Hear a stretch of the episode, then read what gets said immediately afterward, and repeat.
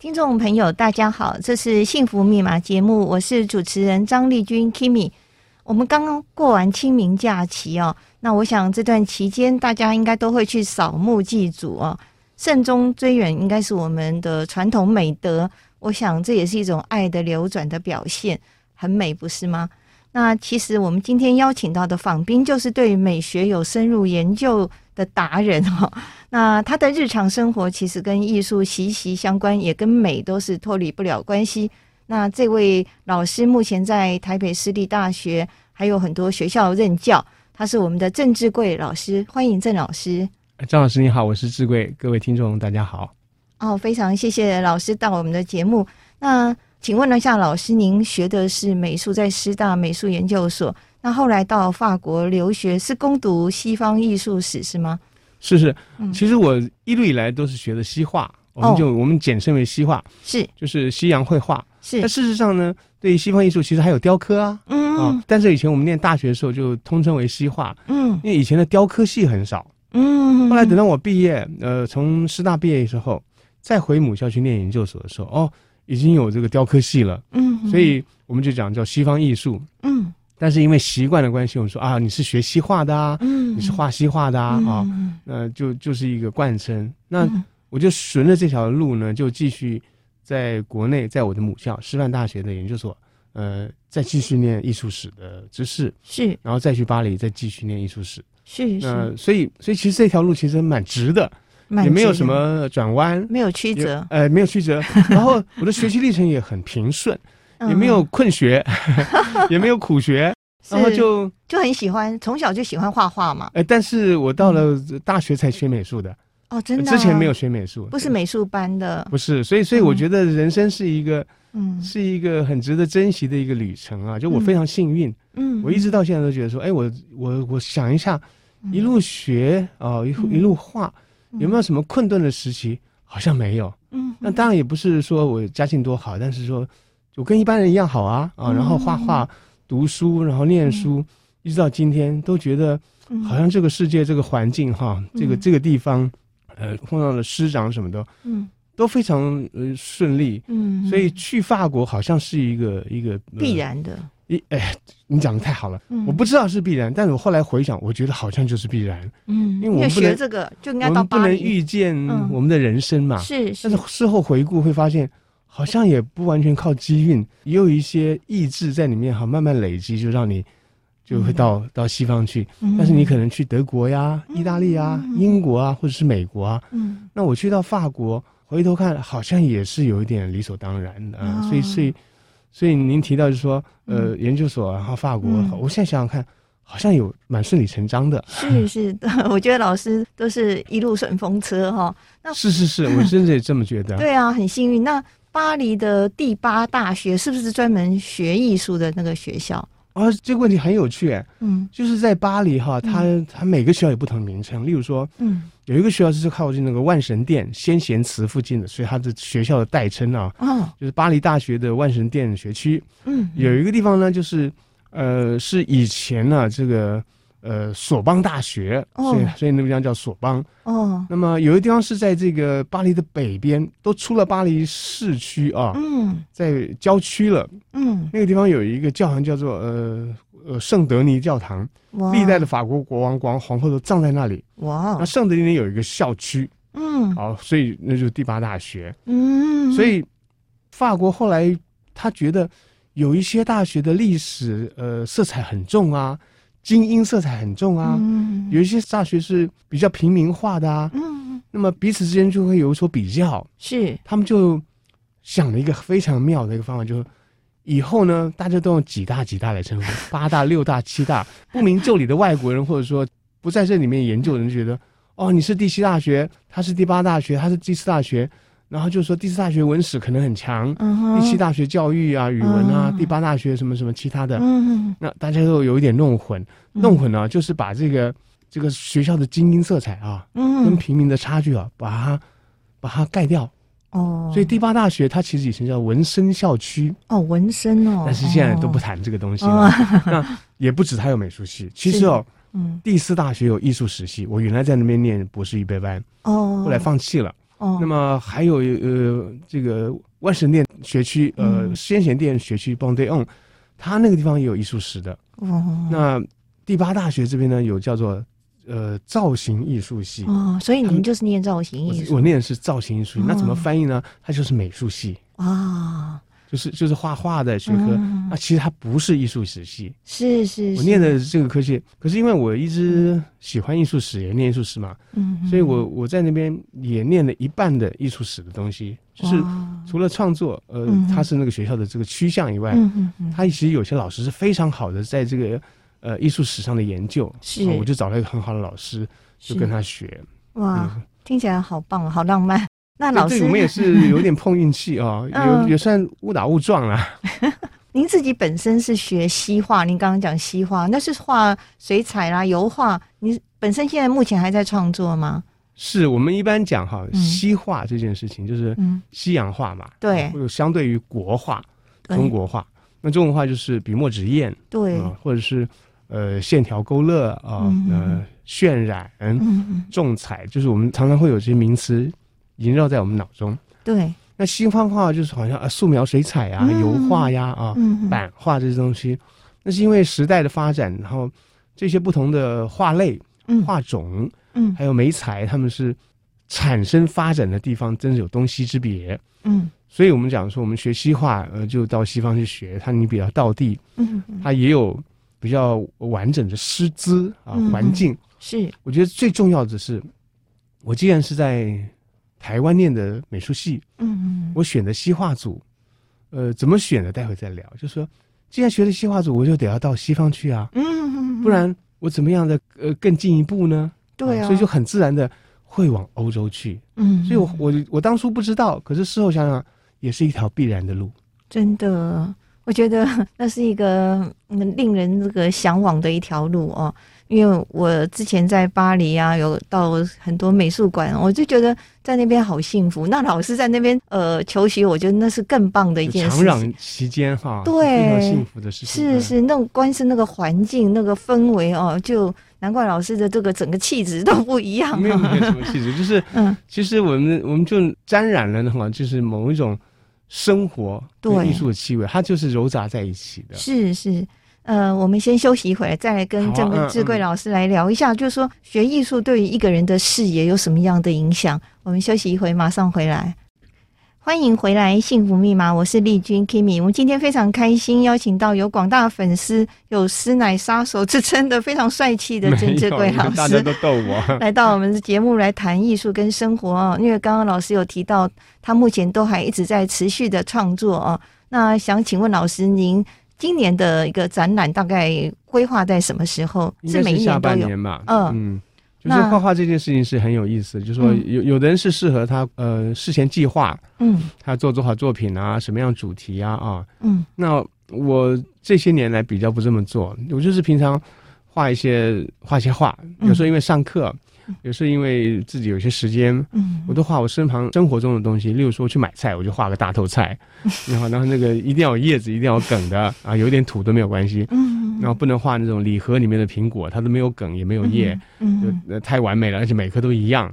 那我们在艺术的世界是尊重个性，嗯，希望每一个都不一样，对，所以所以不一样，它丑也有它的丑的美，是，所以所以。我很喜欢生活中的事物，然后玉米带须的玉米，嗯、然后番茄大大小小，有的歪歪一点形状，然后橘子皱巴巴的，嗯，啊，或者是萝卜，它的那种纹纹路特别粗，有点小须，有点根，有点叶，是。啊，那这种东西它就会让我觉得好美。我常常画这种东西，然后它又日积月累，然后是都画得很小幅，在我的桌上可以进行。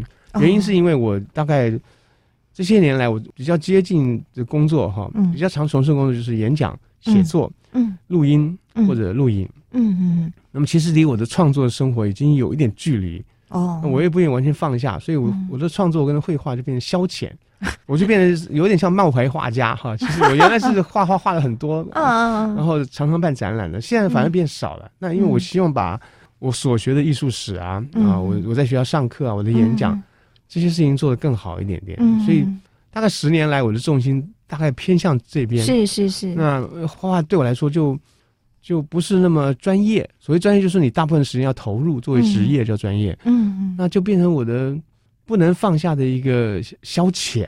我觉得它也是你的一生的一部分。哎，这样讲我我我就觉得很动人，就说，嗯，像其实更早以前我在写论文的时候啊，在师大，我想写是书法论文呢。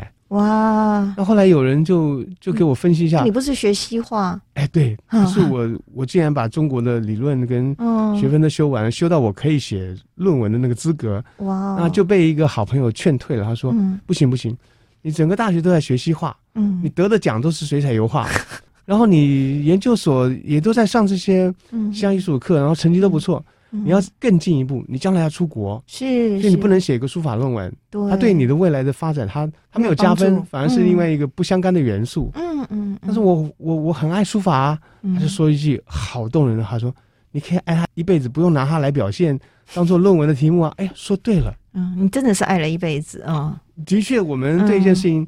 的那种喜好啊，还不要讲爱那么浓的喜好哈，嗯，是可以不用用成绩来证明的。是，所以成绩就是著作，对啊，呃，考试资格，嗯，呃，或者一个表演，嗯，这都是成绩嘛。对，你爱一个东西可以不要拿成绩来证明。嗯，那你还只要持续的投入，嗯嗯嗯，所以我到今天还是天天写一点什么字啊，一点小字啊，抄一点诗诗词啊。难怪老师字好棒，嗯，真的就是喜欢啦，说不上什么。那你的兴趣这么广哦，又是书法啦，又是画画，画画对，然后又有演讲很多。其实我的花园就是一个就是艺术。哦，花园呐，对，就是我的园子就是艺术，真的。然后你种菜，你有种这个菜那个菜。那我们有有有这个书法，有绘画，有有电影啊，真的有这个当影评。西方的这个艺术啊，有艺术史，它就在这个圈圈。然后呃，以前我觉得时间大把，现在觉得时间不太够用，真的，因为喜欢的事情多。嗯，那你多少也要对某些事情。呃，达到所谓的职业水准嘛，没错，人家你才会凭这个职业水准，所以让人家相信你所投入的时间是够的，你说出来话，人家对你有信任。是，那所以，所以这方面，我觉得我我学艺术史，嗯，写作这方面是还是要维持相当的这个品质。真的，嗯，那绘画这方面，就这段时间都当消遣的多，嗯，但是但是有时候你一回头看，哟，怎么画了大概。几十张、近百张的这些小图啊，嗯，呃，有时候画得很满意，有时候没画完，嗯，你就能不能想办法让你的心情恢复到那种状态，再买一个同样的类似的菜，把它看着它把那个感情换回来，叫回来啊，呼唤回来，把这个画呢，把它尽量的画的。味道再足一点，嗯，也不能说把它画完，非要把它画完这件事情啊，你有时候可能会坏了原来的性质，是是，是。把原来那种清淡哈，嗯，那种呃轻松的感觉过于刻画，嗯，因为这个现代的我哈，嗯，未必比以前我好哎，真的，有有时候要这样讲，有时候，嗯，有时候有人会觉得他现在懂更多了，嗯，更能够驾驭什么，不完全哎，以前可能啊。感受更好，出生之犊不怕虎，哎，是不一样的。对，对，是就是更直接，更对事物。你现在未必比以前好。嗯哼，那这个常常有大作家说毁其少作，对，还是觉得以前的作品都觉得很青涩不好。但是如果他在他在跳跳开来，到到另外一个观点看，就是你现在也写不出来你年轻的时候那种这清爽直率的感觉啊。真的。所以办一个画展，整理一些画作，对我来说也是一个很棒的经验。嗯，就是回头看自己。小心的对待自己，啊，对待从前，呃，也许一两年前、四五年前那些画，然后体贴的把它们完成签名，但是不要定一个这个嗯。标准或者目标，非要把它画到什么完成度，嗯。啊，所以我我这样说来，我的画就职业职业水准不高了，因为他不是那种，你不能这么说，你就是他消遣的味道比较重，太客气了。那所以老师的一个展览应该都是以。呃，西画的水彩跟油画为主。呃，水彩油画，对对对。是是是，哇，那都是画身边的事物，比如说白菜。我这些年大概这七八年以来，都是身边的事物，因为呢，它也是一个方便法门嘛。是。有时候你像从前，我会就是说画个大油画 啊，一个月不出门，或会不做其他事情。现在不太有这种时间了，这很奢侈。真的。连一个礼拜不做别的事，只做一张画，都很奢侈。你多少还有一些。稿件或者是演讲接洽，嗯，很难闭关，嗯，呃，也不能再这么任性。那你你你有很多的时间，嗯，所谓零碎时间哈，你能不能善用做写一篇呃小书法，嗯，画一张小小水彩，嗯，也不错，对不对？也不要老是想说，我有有时间，我一定要好好画一张什么，也不要这样想了，老是给自己负担，然后也知道不能实现哈，也也不太好，所以 所以对我来说，画画写字最近就是说。我用消遣这个字眼来哈自我解嘲啊，一方面就不敢担当，就是说大家对你职业性的那种眼光的要求啊；另外一方面，我也是受到这个有一个作家，民国初年的林语堂先生啊，在《生活的艺术》里面提到，就是说他说艺术最高的精神就是消遣，这这正合了我的心意，就是我们我们这种稍微这个懒散人得到一个大文学家的这种支持啊。他说他说艺术真正的精这个精神啊，最高尚的就是消遣。哎，我觉得以前当学生是。都觉得他在说什么啊？这这个太消极了。什么叫消遣？现在觉得他为一个中年以后的这个大叔哈，找到了一个可以放松自己的一个 一个借口。其实老师太客气了，老师不只是对西洋这个艺术钻研甚深，对于中国的书画还有文学都有很深的一个呃涵养。兴趣，兴趣，不要 兴趣，兴趣。那呃，您认为这个艺术的表现形式，我们中国跟西方的相异的跟相近的有哪一些地方？这种问题我已经有好一二十年没有听到过了。哦，就说这是个很大的问题，是是，但是我我也很乐意回答，因为我偶尔也会这样想，我就是那个同一个人左手触摸这个西方艺术，右手还练卷东方艺术的那个人，是。是那我自己切换的是是以时间来切换，就现在该做什么就做。那我很久没有想这个问题了，是。你一问，我觉得好像他的确是有这个答案的，哦，就说呃，因为每个人的答案是不一样的。也就是说，嗯，我觉得西方人哈，嗯，呃，真正的东方人现在已经不纯粹了嘛，因为我们接接接触现代生活，嗯哼，那一定要钻进这个中国传统汽车什么才是纯纯粹东方，跟西方完全不同的，嗯，也不容易，嗯，但它到底是存在的，就是当你钻入东方的这个文化跟传统还艺术够深的时候，嗯，你自己发现它根本就跟西方不一样，嗯哼，也不能被覆盖，是，它是存在的，是，也不能被取代，嗯哼，但是也不能够这么通行了。对，因为他的语言比较陈旧了，嗯嗯，但是如果你爱他的话，你会有一个很强的动机，想用现代的白话文，就是现代的人听得懂的话，嗯，把它传译出来，嗯，这时候大家就觉得，哎呦，这些东方东西我也懂啊，嗯，它不再是故宫博物院那些呃千年古卷啊，或者那些。看不懂的那种山水画，嗯，呃，高不可攀或者深不可测，深不可测，他其实都可以用白话文说出来，是，就有待像我这样啊，不要有待，就是说像像我们那么爱它的人哈，嗯，就有一个很强烈的，嗯，那种不想讲使命，就动机哦，嗯，想把它说出来。我最近就常常想这个问题，你的确问到一个我也关心的事情，是老师说以后可以呃。演讲的时候可以做这个精辟的一个分析哦，因为我们节目的关系不能呃，我觉得是就就当一个话头也也很也当个话头，是是是。其实呃，老师听说在那个故宫博物院帮别人导览啊，奥赛美术这个，他们说这好棒。我在听老师这个一席导览，都觉得说再值回票价。那是有娱乐性啦，我觉得哪里哪里赞美应该是娱乐性强哪里他们都是由衷的一种赞叹跟敬佩。那我们先休息一会，再来请教郑志贵老师，就是。嗯，他最喜欢的中国跟西方艺术家，那他们的作品到底传达了什么样的密码？我们休息一会，马上回来。欢迎收听由教育广播电台跟法鼓山人文社会基金会共同制播的《幸福密码》节目，我是主持人张丽君 Kimi。我们今天节目现场访问的来宾是郑志贵老师。那上半段节目，老师跟我们分享了一些他的一个创作。那其实老师是一直在这个领域中的一个专家，所以我们现在想要请问老师，您觉得中国艺术家跟西方艺术家，你最喜欢的哪一些艺术家？那他们的作品是传达了什么样的密码给我们？这也的确是我呃这一两年哈常常想的问题，是因为以前不用想，因为你喜欢什么就喜欢了，嗯嗯嗯，现在你会发现。你有些割舍不了，喜欢太多了。最喜欢这件事情就答不上来了。嗯，好几个 哈，那可以一起一起讲。其实哈，嗯，其实我我还真的是喜欢这个您您问的这个题目，因为他又让我再回想哈，我当初怎么样呃选了西画组，然后竟然进研究所要去写书法论文，这个这个心理，嗯嗯，就是。其实通常不会有这种事情的。对，你西化，而且我当时在大学西化得到了不少的奖，嗯、我还得到台北市美展的首奖，哇，呃，全国美展金龙奖，我得到大专杯的这个优选奖，就是细展的不要说，那就是运气很好，嗯、那就是不是运气好，你的实力很强啊。嗯、我后来我待会再告诉你，这什么叫运气？我后来有个老师告诉我，这就是运气。总之就是我觉得很顺利哈，嗯，然后所以。顺利的那条路就是应该去学西画呀，嗯，怎么会突然呢？哪根筋就跳了一下，就写起书法论文来了？可见我在这个灵魂深处。明显的这种轨道上哈，我走的是西画路，嗯，可是有一种情感没有尝试把它发挥出来，嗯，那它就一直累积到了我写论文的时候，就是一个关节，就是我现在要决定去研究一个东西，说出我的感情跟我的理智跟我的看法的时候，这个观点我要写书法。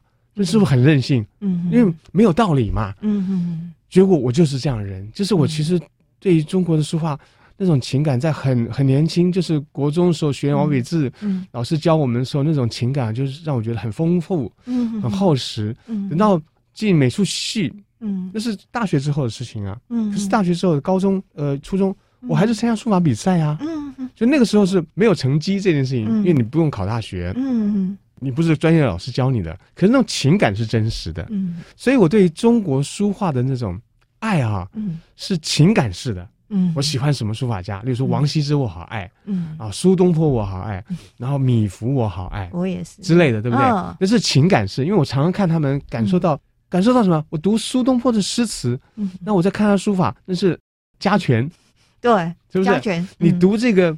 王羲之的这个故事，嗯，你喜欢东晋人这个含玄学的背景，嗯，你再看他书法，又是家权，是。你读米芾的这种怪人怪气，就崇尚个性，对。啊，然后他字又写的这么样的飞扬跋扈，嗯，然后目中无人，啊，你在这生活中不能这样子，啊，你你见到见到对人要客客气气，可是你你却发现。这个人可以这么任性，你也好羡慕他。对，所以我对中国书画家的那种爱好是有很浓的情感色彩的。嗯，可我对西方的那种那种艺术的崇敬，嗯，是有距离感的。例如说，我看到米开朗基罗的《创世纪》，我觉得不得了，他应该是世界上最伟大的绘画。对，可是我看他不到十次啊，我我每次去意大利看一眼走了，嗯，看个二十分钟走了，我从来没有看过。这么久，虽然我用书本啊、幻灯片啊、嗯、讲课，我不断的放它，嗯、可是我真正看在眼前没有那么久，嗯、而且是努力的去看，嗯、所以这种心情、这种情感啊，嗯、去追求远在天边的那种珍贵的事物的，是崇敬哈、啊，多于这种亲切的喜爱，嗯、所以我喜欢西方的伟大，嗯、那种规模啊，那种气魄，是。那种那种豪雄的那种那种力量，对，就我们说这个。嗯。刚猛之强，刚猛。那东方呢？吴宁说阴柔之之美呢，或者说它是一种斯文之美。嗯，所以我喜欢东方的是那种斯文的。哦，那当然米芾也不斯文，米芾的也是属于浪漫那一种，啊，浪漫天真这种。嗯，所以对于中西方的情感啊，我不是一概而论的。我是因为我我现在能够说了，以前我不能说。我回想就是说，嗯，我回想我当初会喜欢西洋，大概是这样，大概是这样。原来我就选择那种宏大的。那我也不是。不喜欢优美跟小巧，例如说我的在师大的硕士论文写的是科洛这个画家，嗯，科洛画的画优柔英美呀，呃，非常美，非常柔，非常细，是最斯文一个画家。哦，我会选他。后来我再回想，也是因为他跟中国画有相通的精神，哦，就是内敛、含蓄、优美，而且还用线条画画。嗯嗯，那等于是西方之绝啊！西方人讲的是体积，嗯，重量。对，空间。比较少这样的哦，不讲那种细的线条的优柔的那种画面上带动的旋律感嘛，他是独特的人物，很独特。那我觉得我会喜欢他，也可能我带入了我的东方对山水画或者笔墨的那种爱好，或者那种那种敏锐性，而想研究它。所以，所以中间有些交集哈，也有一些截然区分、不可混为一谈的。大大概就是你刚好问我，就让我有机会。也好像整理一下自己的思绪，我觉得这也蛮可贵的，因为我原来都不知道知道我为什么会选择这个那个的。对啊，嗯、可是我觉得老师是一种呃中西的艺术文化能够整个 combine 在一起的一个非常。很厉害的一个，这、算是艺术家哈，也是一个在艺术研究的领域的一个 top 这样，但是很不容易啊。或者不能说不容易，就是说一个人喜欢很多事情啊，嗯，那那些交合的那些那个交合剂啊，嗯，可能就是个性跟情感。对，你带有这种个性跟情感，你就会把所有好像别人看起来不太一样的东西，把它交合在一起。对啊，啊，如果硬生生粘也可以，如果很自然的、很细致的把它粘得很漂亮，嗯、也可以。那在。西方的艺术家里面，他们在那个，尤其是像十七世纪、十八世纪，他们的绘画里面，呃壁画你看多大，对，都很雄伟。你刚刚讲的。十几公尺一幅，对，墙上的壁画，嗯，整片天花板上，我刚刚讲米开朗基罗创世纪啊，嗯，宽十四公尺，长四十公尺，哇哦，而且这么伟大的主题，哇，圣经这个上帝开天辟地创造人人类世界的事情，你看画这么伟大的主题。呃，这么宏大的这个视野，嗯，然后这么样的这个豪壮的那种、嗯、那种力量展现出来，啊、太了不起，非人力所及，真的。但这个这个画却是一个人做的，是啊，太不可思议，而且他雕塑也很强哦，哦，雕塑还是他的本业，对呀、啊，他绘画就可以到这种程度哦。对啊，那我以前看过一部电影叫《达文西密码》哦，那很好看哎。对啊，那他那本书好像全世界卖了一千四百万册，啊，嗯、所以他在他的一个艺术作品里面是有传递什么样的一个讯息在？传递很多对讯息，因为他的素描就是密码，就是密码 哈。他是有一些呃宗教情怀在里面，对不对？比较少，比较少。那他有自然奥秘的那种兴趣。嗯嗯，包括天文、物理、机械、是气象、水流的，这是属于自然现象。嗯，让他去理解，他去记录，嗯，他去设想。是，所以宗教呢，它应该是比较广泛的，就是说，他相信有上帝。嗯，但是上帝呢，是一个不具什么形态。他虽然画过可能是救世主啊，对，或者这种题材，但是他的绘画、他的文字啊，嗯，很少出现上帝等这种宗教主题，很少，并不是没有。是。那么在那个时代很少，那就是很奇怪了，对不对？对。所以我认为他是一个比较泛自然主义的一个一个想要深究宇宙真理哈或者奥秘的那个好奇心很强的，然后理解力很强，然后经验能力更强的一个人。你像他受的教育很少哦，他试的拉丁文也很少。嗯。以一个不认识拉丁文、不能阅读拉丁文的人来说，他算是没有知识的人。哇，那时候是这样子，你都不能念这个。以前的典籍了嘛，对，嗯，可他的知识却丰富到，因为他是靠经验，嗯，就他人生中经验复杂，非常丰富，可以把它写下的条理，而且可以推论未来，嗯，已知推论未知，所以他的笔记写满了他对这个世界的经验的记录，嗯，所以有一派学者就说，这达文西的知识啊是由经验转化的，而不是从典籍中引用的，哦，所以你看一个人被称为当时的这个知识的通才。叫做文艺复兴人，是这个人可以是读不懂古代典籍的人，因为他不会拉丁文，他拉丁文所示可限呢，有限呢。啊，这好特别哦！是是是，对哦，你老是这样讲，我才知道原来达文西是这样的。他不是所谓的博学啊，不是博学，他是什么都学，可以这样讲，他什么都碰都知道。嗯，那光这一点就是一个通才嘛。嗯，他不是专家。是是是，其实呃，老师也有点这样的一个特质，你你什么都很了解，你也是非常广博的人，呃，不管是中国的艺术文学，然后加上西方这样，那我觉得西方的艺术对你来讲是一种崇敬的心情去看待，那呃，东方的你会觉得是一种你的一种好像生命的一种连结吧，或者是呃，怎么讲，他像一个就算情妇吧，那你那个是算你的一个。然后一个是对大老婆那样子的一个状态哦。其实我这样子，我我是那个老派教育的受益人啦。嗯，因为我们老一派的美术教育是，你不管选西画组、国画组啊，你你这两种学分都要修满。是是是。那我今天看觉得浪费时间。嗯，对不对？而且你有一点强迫学生要交这个学分费去这样，对。我念的是师范学校，是免费的。对，那时候是都要学，就是我们学满了学分，是通通都要学的，不管你选什么组，因为以后你要当老师，你什么都要会。所以这种有一点点让今天销售不了的强迫式的。必选啊，必选就是必必修的意思啦。是，那这种老派的教育体制呢，我是那个受益人。我觉得很好，我觉得师范教育以一个广博知识的培养啊，嗯，这个太好了。而且我们是不交学费，我们还拿公费的。对啊。今天如果说交我们交学费，可能我们重新考虑，我们能不能交那么多钱，是学这么多学分了，对不对？对。时代不同了，所以以前的方法成为历史了，它也不能够再现了。上次我访问呃，有一位叫。这个呃，以前的教育的一个屏东师专的一个校长哦，他就有提到说，以前的师范教育反而是好的，就像医学院一样，他什么都要学，然后最后再找到自己的一个一个专长。他说，现在师范教育改变了以后，一进去就分组一分系，就反而没有以前这样的一个训练。其实，在西方，呃，更早一点，嗯、哇，三十年前，有的大学是呃二年级才能选系的。对啊，是不是这样？啊、是，就自己他有他的思维哈，没有。但是现在这个时间啊，太宝贵了，大家赶快做做做做选择吧。是，是，什么事情都赶快做选择。那你去吃饭点菜单，赶快点一点。所以时间压缩，这个节奏跟吸取知识的方式也不太一样了。是。好，那我们先休息一会儿，再跟这个郑老师聊一下，我们国内的一种美学教育是不是有呃更能够提升的一种可能性？我们休息一会儿，马上回来。回到幸福密码，我们今天节目访问的贵宾是郑志贵老师，那他在这个中西方的艺术文学都有非常深入的一种呃钻研。那我们要好好把握时间，再来请教郑老师，因为我听过郑老师的一场演讲，就是自在艺术，艺术的自在。那可不可以请老师帮我们分析一下，就是艺术跟自在的关联性，您觉得如何？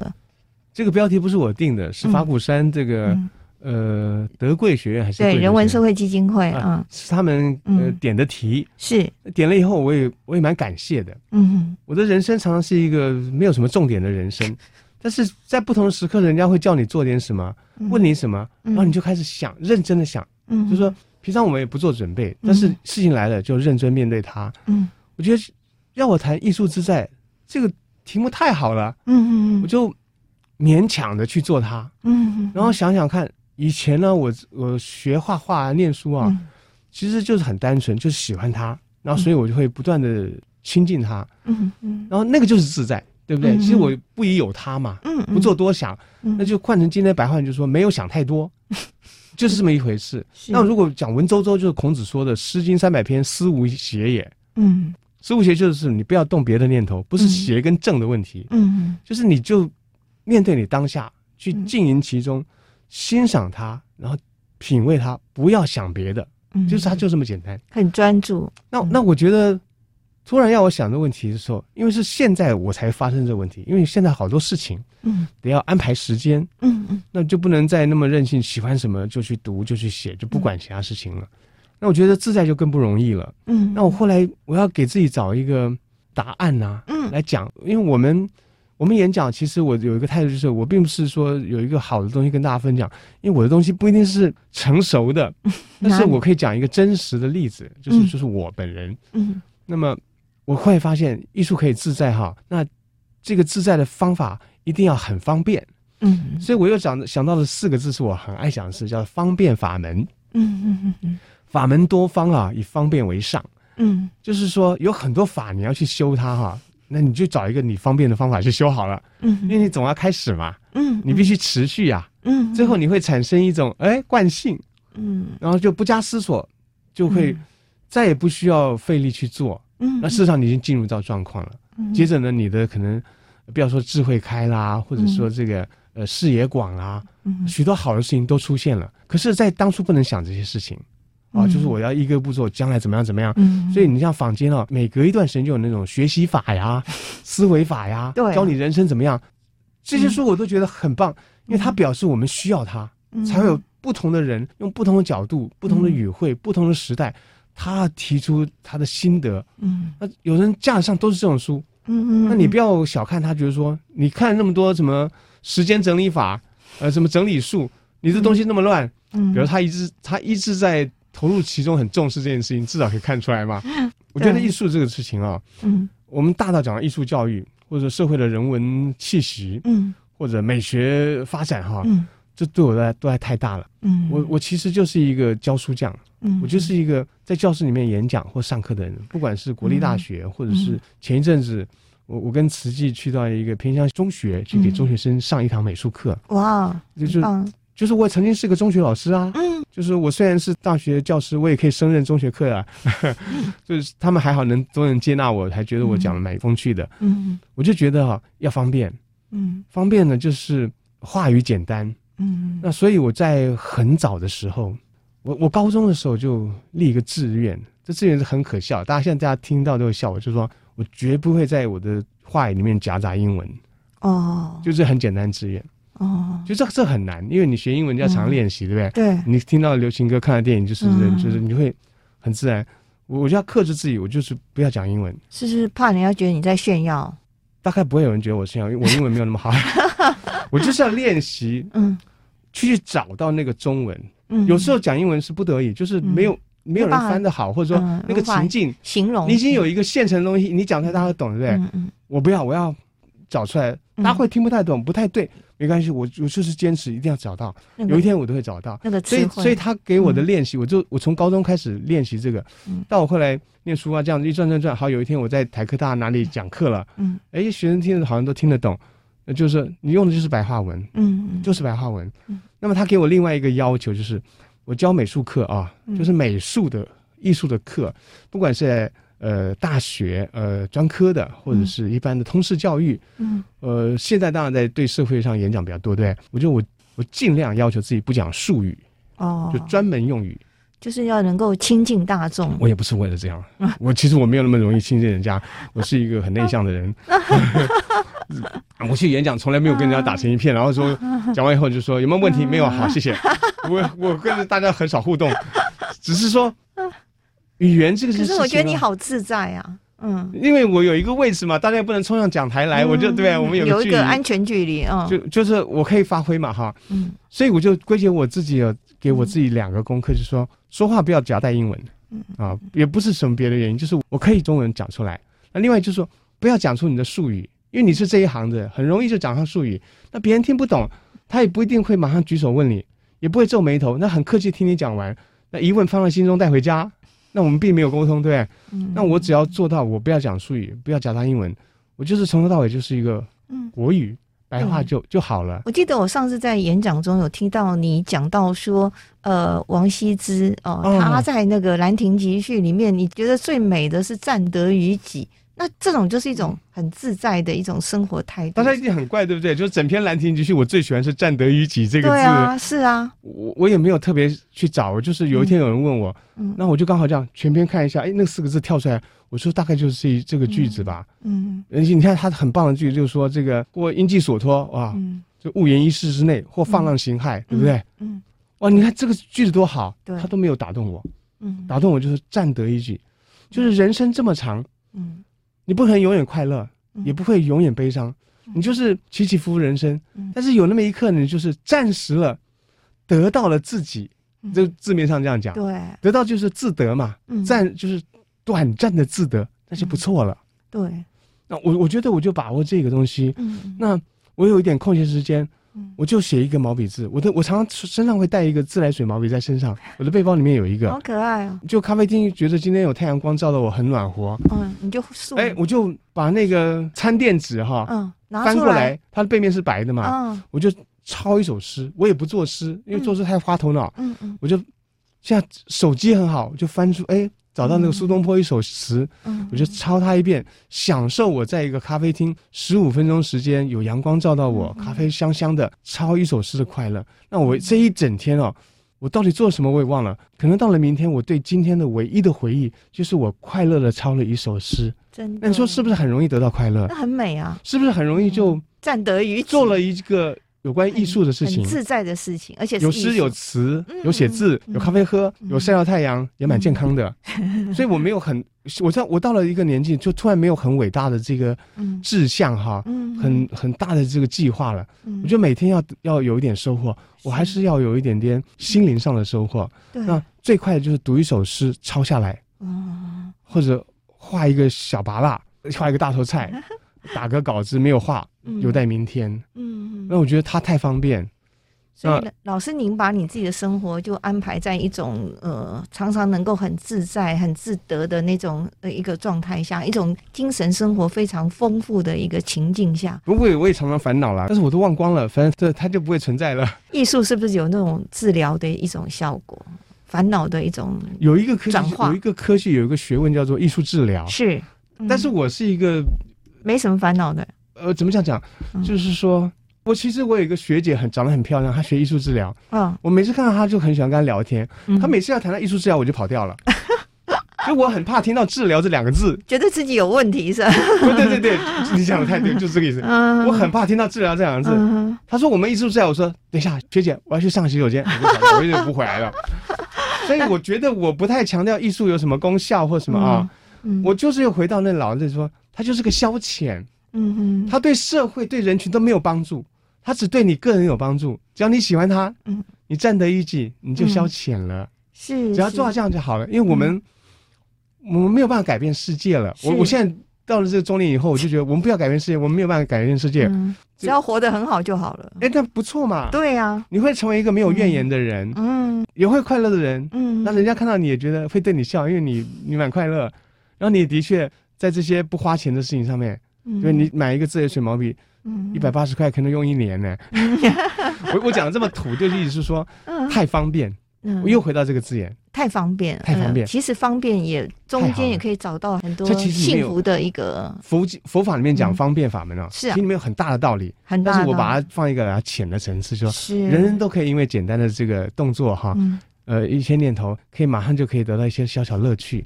那积久了，大家都有这个乐趣。其实这个社会大家都能够欣赏，或者是别人或自己那些。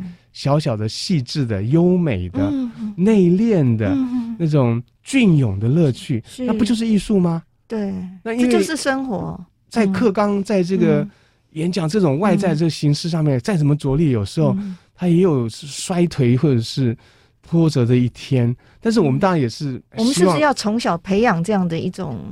不用哎，我是我，我觉得从现在培养就可以了。哦，不用从小培养，就是了解。反正越没有限制，越简单，越越轻松啊。是是是，越能持久。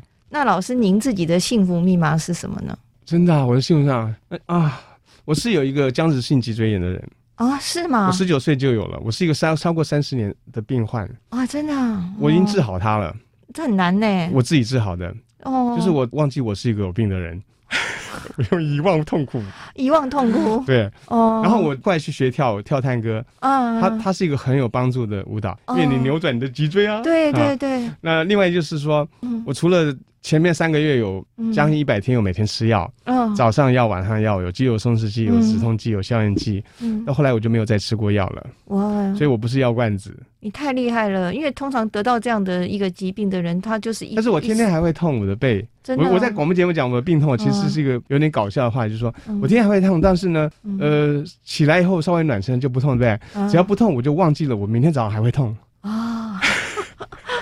啊！哇，这个真遗忘是一个很棒的很好的药方，是是，或者或者可以是获得你占得一己的幸福的一个密码，我觉得。我们今天非常感谢郑志贵老师在节目中做了精彩的分享。呃，我觉得那种陶的哲学是应该大家要 稍微去学习的。对，他大家一定会骂我的。他开启了我们一道这个幸福跟自在的一个窗景哦。那如果我们能够亲近幸福，我觉得精神生活必定的更加丰富。那我们幸福密码的音档跟照片还有报道都会在我们的官网还有我们的粉丝页。呃，请大家到我们的 FB 留言分享、按赞。那谢谢郑老师，谢谢张老师，谢谢，也谢谢大家的一个陪伴收听。记得下个礼拜五同一时间我们空中相会，再见，再见，再见。谢谢老师。